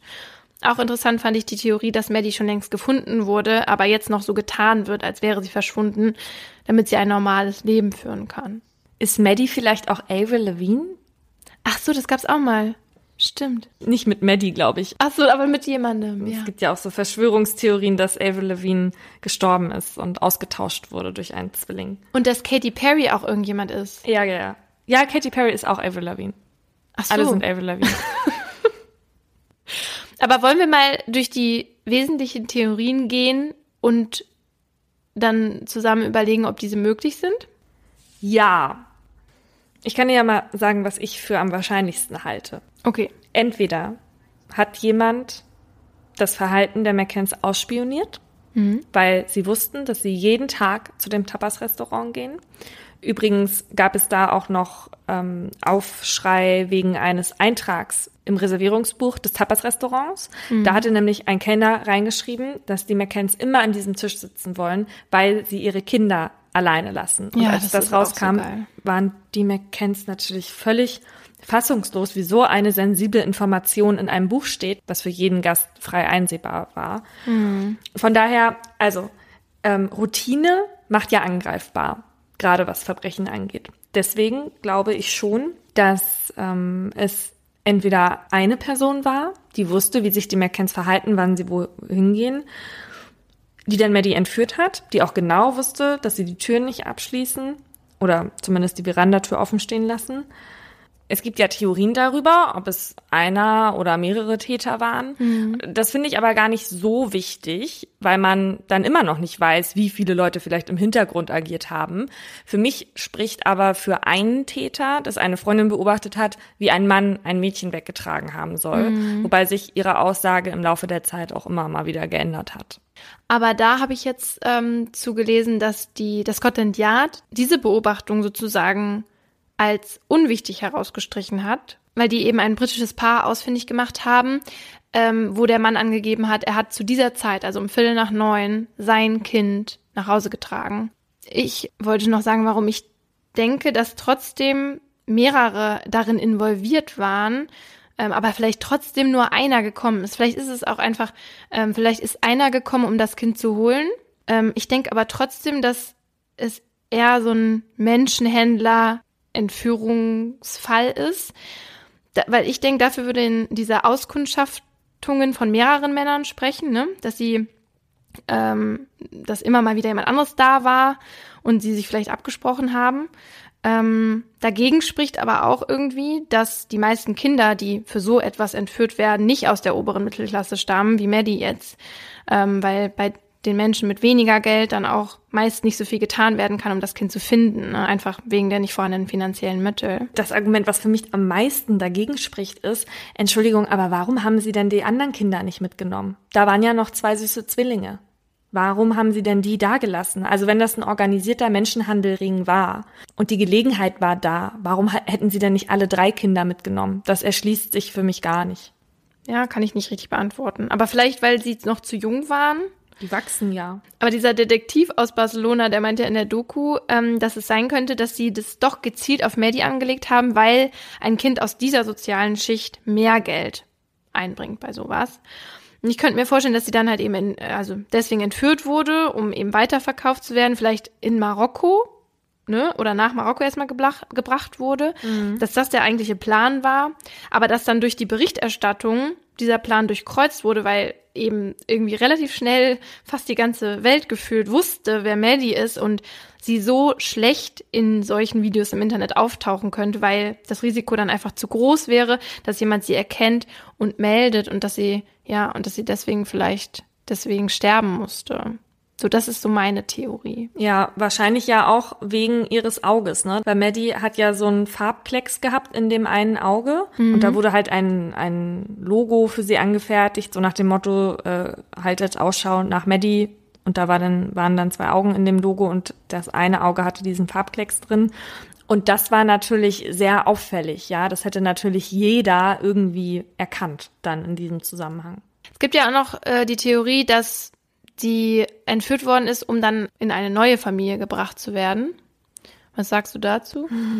Ja, kann sein. Nee, doch nicht. Jemand hätte Maddie erkannt und vielleicht ist Maddie mittlerweile ja dann auch in dem Alter, wo sie das selber irgendwie erkannt hätte und wo sie selber mitbekommen hätte, wer sie ist. Ja. Und ich denke mir immer, Paare wollen ja auch lieber Babys haben, ne? Und nicht schon fast Vierjährige. Ich glaube ehrlich gesagt, die Frau in Barcelona war eher einfach eine Verrückte. Ich glaube das mit der Frau in Barcelona gar nicht. Warum sollte sie, warum sollte jemand, der wirklich ein Kind kauft, denn sagen, haben Sie meine neue Tochter dabei? Das ist doch Quatsch. Okay, ein Unfall, den die McCanns vertuschen wollen. Auf keinen Fall. Finde ich auch ehrlich gesagt am unwahrscheinlichsten, weil ich äh, frag mich dann, wer würde bis heute so offensiv nach ihr suchen? Wer würde immer wieder eine Ermittlung weiterführen lassen wollen. Wenn ich wirklich was damit zu tun hätte, dann hätte ich doch Angst, dass das irgendwann dann wirklich herausgefunden werden könnte. Ja. Ne? Ja, ja. Das würde nämlich auch bedeuten, dass diese ganze Tapas-Crew damit eingeweiht war. In welchem Leben? Mhm. Weil erstmal sind es viel zu viele Leute, als dass denn einer nicht dicht hält. Und zweitens ist es doch ganz klar, dass wenn die Aussagen voneinander abweichen, weil es ging ja im Grunde genommen war ja die große Kritik an dieser Gruppe, dass gesagt wurde, sie haben sich extra so hingesetzt, dass sie das Apartment sehen konnten, die McCanns. So, und dann stellte sich ja nachher heraus, das konnten sie nicht sehen, weil die Bäume dazwischen waren, mhm. ja. Da haben sich vier Paare dazu verabredet, dass die Kinder in den Apartments gelassen werden. Ja, und dann verschwindet eins. Natürlich relativierst du dein Verhalten nachher am Ende. Ja, es ist natürlich, weiß nicht, wie du das siehst, aber schon ein seltsames Verhalten, dass sie alleine in die Tapasbar rennt, während die Kinder denn da noch schlafen. Ja, ja, eben, wenn du, wenn gerade deine Tochter, du denkst, dass sie entführt wurde, weil das denkt sie ja, sie sagt ja, sie haben sie mitgenommen, ähm, dass du dann ja nicht Angst hast, dass dann die wiederkommen und noch die anderen Kinder mitnehmen, weil sie ja, vielleicht eben. erstmal nur Maddie getragen haben. Genau. Und hätte sie gedacht, dass Maddie weggelaufen wäre und wäre sie in das Tapas-Restaurant gegangen und hätte gesagt, Maddie ist weggelaufen, dann hätte ich den Move ja verstanden. Aber doch nicht, wenn du von vornherein schon davon ausgehst, dass sie entführt ist. Dann nimmst du dir doch deine beiden Kinder und lässt sie nicht mehr los. Ja, sehe ich ganz genauso. Ja, und dann gibt's noch die Theorie, dass Madeline das Apartment alleine verließ und dann entweder einem Kidnapper in die Hände fiel oder, was es auch gibt, sich irgendwo verletzt hat und daran starb. Was sagst du? Da müsste sie aber in einem sehr tiefen Gully oder sowas gefallen sein. Nee, aber dass sie allein rausgegangen ist, das finde ich gar nicht so abwegig. Ich bin als Kind nämlich auch einmal aufgewacht und war alleine und wollte am liebsten raus aus der Wohnung rennen, weil ich solche Angst hatte. Und wenn man da halt dann zufällig jemanden in die Hände läuft. Oh Gott. Ja, aber Dass das bei Maddie so war, das glaube ich nicht. Da spricht ja einiges dagegen. Kate sagt, als sie reingekommen ist, war ja noch alles normal. Diese Terrassentür war vorgeschoben, die äh, Vorhänge waren vorgeschoben. Ähm, das heißt also, wenn Maddie alleine rausgegangen wäre, hätte sie die Vorhänge und die ähm, Tür aufmachen können und die dann auch beides wieder zu. Dann gab es noch so eine Kindersicherungstür die, vor den Treppen nach unten. Die hätte sie auf und wieder zumachen müssen und dann runtergehen und dann noch dieses Tor nach draußen. Klar, wenn ein Kind mega viel Angst hat, könnte es das vielleicht alles schaffen, ist aber doch eher unwahrscheinlich. Was hat es mit diesem Fenster auf sich? Ja. Ist der durchs Fenster? Ja. Nein, nee, nee, da, nein, das ging ja nicht, weil das Fenster nur von innen zu öffnen war. Und es spricht ja einiges dafür, wenn eine Verandatür offen steht, dass die Person dann über die Verandatür reinkommt. Ja. Warum macht er denn dann das Fenster auf? Also wollte er vielleicht eine Spur legen, aber dadurch hat er ja dann eventuell auch die Zwillinge geweckt. Also dieses Fenster macht mich einfach fertig. Das Fenster ist so unlogisch. Oder es könnte natürlich auch sein, dass, wenn es zwei Täter waren, der eine Maddie durchs Fenster gehievt hat und dem anderen dann sozusagen übergeben hat, der noch draußen stand, damit das alles schneller ging. Aber kommen wir mal zu einem anderen wichtigen Punkt. Also was ja ein großes und kontroverses Thema im Fall Maddie ist, ist die Art und Weise, wie die McCanns den Fall publik gemacht haben. Die hatten ja relativ schnell ein PR-Team engagiert, das dann auch Events organisiert hat, um die Medien mit Informationen zu versorgen. Und in dem Zusammenhang sind die McCanns ja auch in andere Länder geflogen, um die Geschichte von ihrer Tochter zu verbreiten. Viele fanden das komisch, dass es diese Europatour der Eltern gab, während die Zwillinge zum Beispiel in England blieben. Was ist denn deine Meinung zu, zu dieser Art? Ich glaube, wenn man verzweifelt ist, möchte man alles tun, was in seinem Ermessen steht. Und wenn da Leute sind, die sagen, es ist gut, dass das so publik wie möglich wird, damit alle Leute über den Fall Bescheid wissen. Und wenn Maddie irgendwo ist und wenn sie noch lebt, dann wird sie so vielleicht wieder auftauchen. Dann glaube ich, dass es für einige Leute eine sinnvolle Möglichkeit ist. Ja, also ich habe eine ganz klare Meinung. Ich bin der Meinung, das war das Beste von Jerry und Kate, das genau so zu machen, weil nur durch diesen Ansatz kennt ja heute fast jeder Mensch gefühlt Maddie. Und ich würde sagen, dass ich sie damals wahrscheinlich auch erkannt hätte, wenn ich sie gesehen hätte, ja, weil sie war ja überall. Und nach der Tat, äh, okay, es gibt zwei Seiten, aber nach der Tat kam ja auch ganz viele Hinweise von Menschen, die dachten, sie hätten sie gesehen, ja. Mhm. Und da hätte man ja auch genauso gut mal Glück haben können, beziehungsweise hatte man ja vielleicht auch Glück, aber es wurde nicht allen Hinweisen nachgegangen. Ähm, auf der anderen Seite kann man natürlich auch sagen, äh, indem die die so publik gemacht haben, haben sie vielleicht auch den Entführer so erschreckt, dass er sie ja, deswegen natürlich. direkt umgebracht hat. Und Jerry McKen sagte auch 2008 in einem Interview mit der Vanity Fair, dass er sich dazu entschied, seine Tochter zu vermarkten, damit sie nicht vergessen wird. Und das Ziel ja. hat er ja total offensichtlich erreicht. Wollen wir noch mal ganz kurz über die Medien sprechen, weil ich finde, das passt heute ganz gut zu deinem Fall. Mhm. Da mussten die McCanns ja auch einiges einstecken. So, was wurde da bitte alles über die geschrieben? Ja, es ist so schrecklich und Jerry ist nicht der Vater und sie sind Zwinger und also man, man fragt sich nur so, was geht eigentlich bei euch ab bei den Reportern? Ja, wobei gerade dieses Gerücht mit den Swingern, das hatte ja nachher ein Reporter aufgedeckt, dass das von einem Polizisten kam, der mit dem Fall gar nichts zu tun hatte und der das in einem Internetforum gelesen haben soll. Ich meine, die Eltern haben ein Kind verloren. Ja. So, wie, wie respektlos kann man sein? Ich weiß, nun ist es so, dass sie ähm, hier ja öffentlich auch als Verdächtige genannt, mhm. benannt worden. Aber ich verstehe, ich verstehe diese Leute nicht. Also weißt du, wenn die Presse sich auf einen einschießt, okay, schlimm genug, ja. Aber welche Privatleute haben irgendetwas davon, den Kommentare zu schreiben, bei Twitter zu schreiben, ich hoffe, Kate McCann stirbt. Mhm. Was zum Teufel? Ja, und was ist das für eine Scheiße, was sie da äh, geliefert haben, was, was diese Boulevardzeitungen gemacht haben, was ich da, weil die sind ja eigentlich diejenigen, die, das Gerücht dann auch streuen, ja. Und dann sind sich die ganzen Trolle sicher, bla bla bla, weil mhm. Daily Mail das geschrieben hat oder die Sun oder was weiß ich. Was ich dann cool fand, das hat man dann ja auch in der Doku gesehen, war diese Inquisition der Chefs dieser Boulevardblätter, als es da um den Schadensersatz für Murat und die McCanns ging. Da wurden die halt befragt, wie die, warum die das gedruckt haben und so weiter. Und da hatte der eine irgendwie gesagt, ja, also wenn es wahr aussah, dann haben wir es gedruckt. Also das war dann quasi genauso peinlich wie dieser eine Typ von bei Amanda ja. Knox, dieser Daily Mail Reporter, ja. ja. Was ist denn das für eine journalistische Arbeit, ja?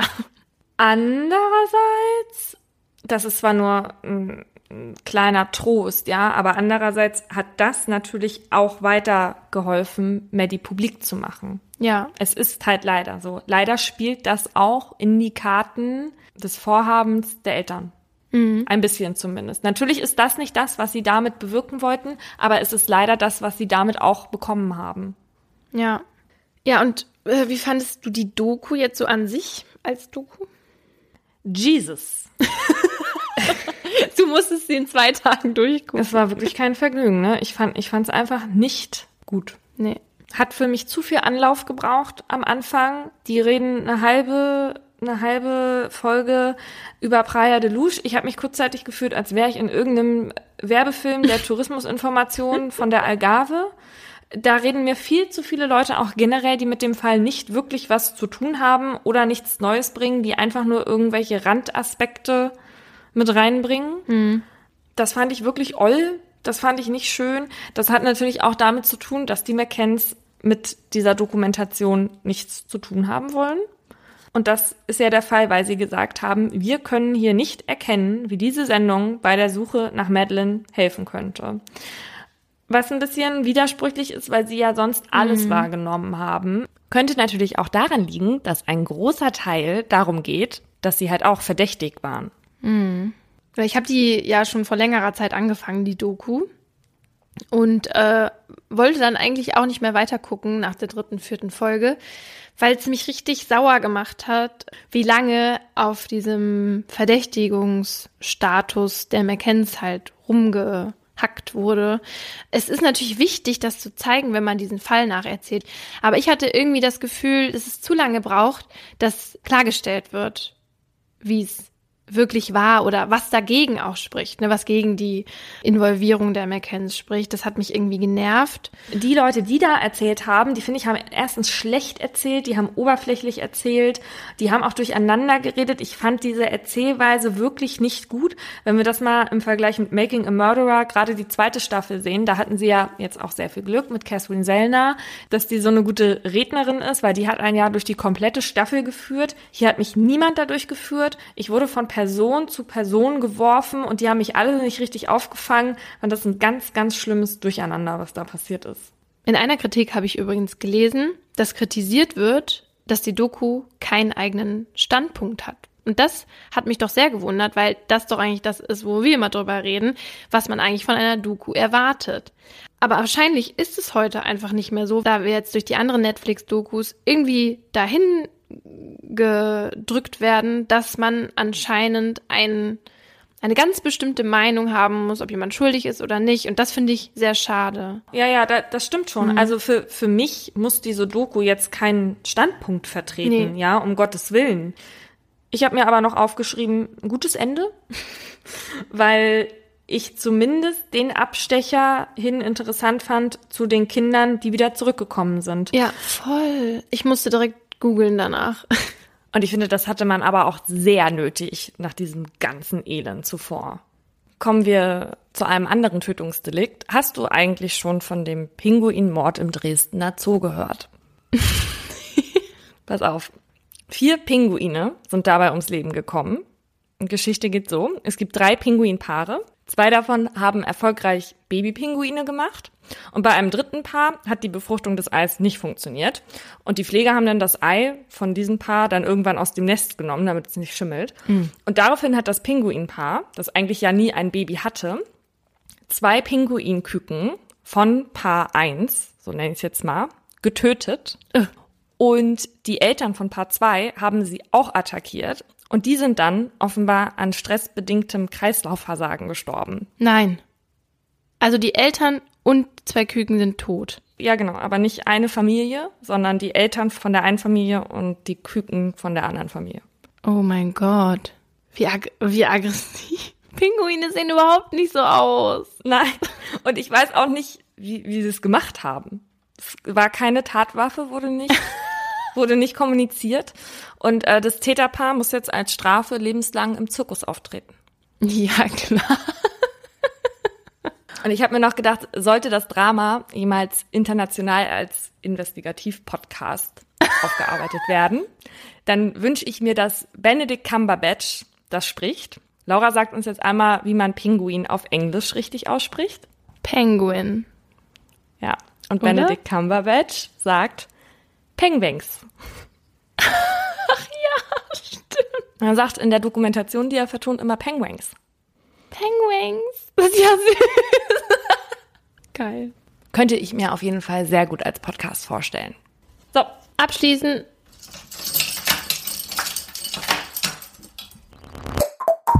Das war ein Podcast von Funk.